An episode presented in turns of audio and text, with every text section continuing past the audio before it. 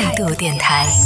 这里是为梦而生的态度电台，我是男同学阿南。这趴来跟大家讨论到的是说双十一的上半场，各位朋友们，你的战果如何？买了多少钱？然后买了什么样的东西？可以来跟我们分享一下。最重要的是有哪些没买到的，准备下半场接着干的，可以来说一说啊。可以在节目下方的评论区当中用文字的方式留下你的战果以及你的遗憾，跟大家讲一讲我自己是怎么躲过这个双十一的上半场的。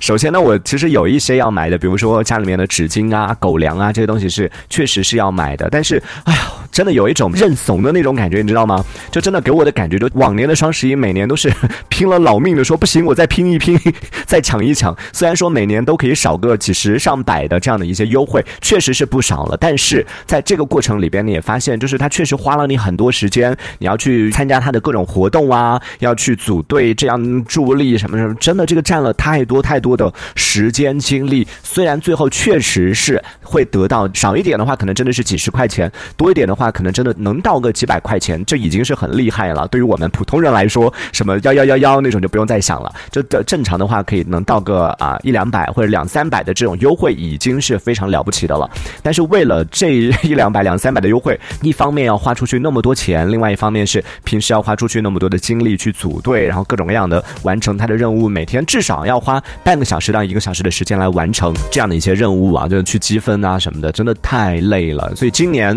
我觉得 早早的我就举白旗了，投降，我不玩了。所以在双十一正式开始之前，我就把要买的东西，家里面的各种各样的东西已经差不多买齐了。我其实是一个就是会在全年，像刚刚讲的什么纸巾啊，然后包括家里面的这个狗粮啊、猫粮啊这些，我是常年在买嘛，所以常年有在关注它的一个价格的动态，就发现双十一的前一段时间已经出现了比较低的一个价格了。然后到双十一的时候呢，他会把那个价格提起来，然后又再用优惠券啊什么的方式，让你可以重新买到更低的一个价格，确实会比我买到的那个低，但是我觉得已经嗯，我心里知足了，所以就不想要再去参加双十一的火拼了，也是为了克制自己的这个冲动。从他开始付定金的第一天，身边的朋友就不断不断在讨论，哎，你都付了哪些定金，都怎么怎么样？包括我自己有克制自己，从他付定金之后，我就坚持不去这个主播的直播间，但有一天还是忍不住，不小心 神不知鬼不觉的就戳进了 魔鬼的直播间里边，然后真的那进去之后就没有人可以从他们的直播间当中一清二白的走出来的。我也是进了他的直播间之后看了一圈他的一个链接，然后就哇，真的看到了想买的东西。最后真的在最后一秒理智劝住了我说：“你一定要冷静，因为他要交定金嘛。虽然只是十块钱的定金，就想要买吃的。后来最后还是嗯理智拉住了我，最后也放弃了。然后一直到十一月一号这一天啊，双十一的上半场的呵 呵最终战呢，大结局的时候啊，我的好几个这个小伙伴的群里边纷纷在分享说，最后一个晚上，然后大家来赶快说一下，还有哪些可以好货可以分享一下，可以付定金什么的。我大概七点多钟看到大家在开始讨论，哇，真的抵不住大家的这个 分享各种好物，于是就逼着我自己在八点钟的时候就 把手机默默的放在床头，然后关掉灯，八点钟我就 盖上被子。真的，我我已经被逼到这个份儿上了。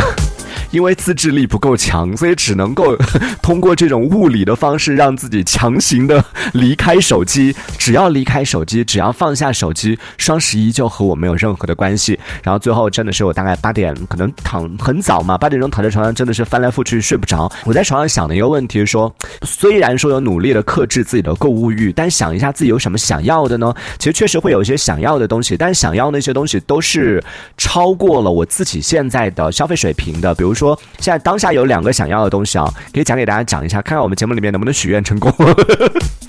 有两个想要的东西，一个是当下想换笔记本嘛，还有另外一个是，其实我真的想在家里面添置一台咖啡机。但是呢，重点是我我不是想要随便一台笔记本，或者说是嗯想要一台那种一两千的 咖啡机。我是一个之前我在做差评书的时候也跟大家讲过，我是属于那种又没有钱，然后呢又眼光又高的。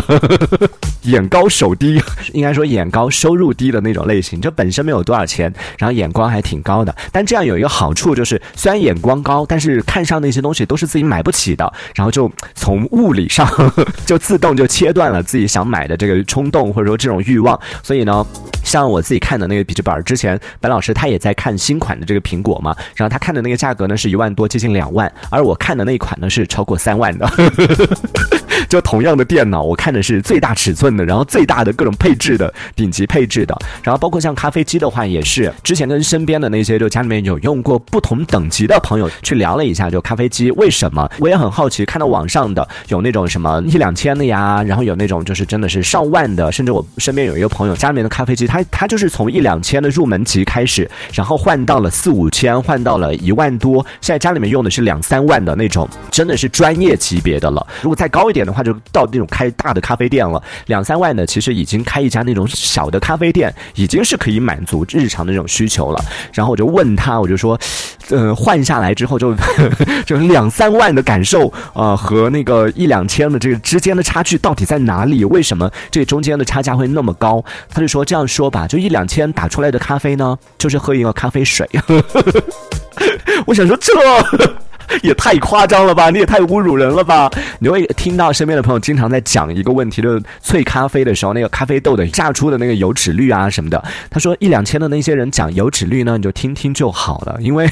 他榨出来的就是咖啡水。我说这 也太侮辱人了吧！他说喝到上万的那个咖啡机萃出来的那个。咖啡之后，他才知道以前都是心理作用，就是觉得你我们经常喝咖啡会说这个咖啡豆比较好，那个咖啡更香，然后它更有层次，它的出油率更高，然后它各什么各种各样的一些口感更好啊，什么这些一两千的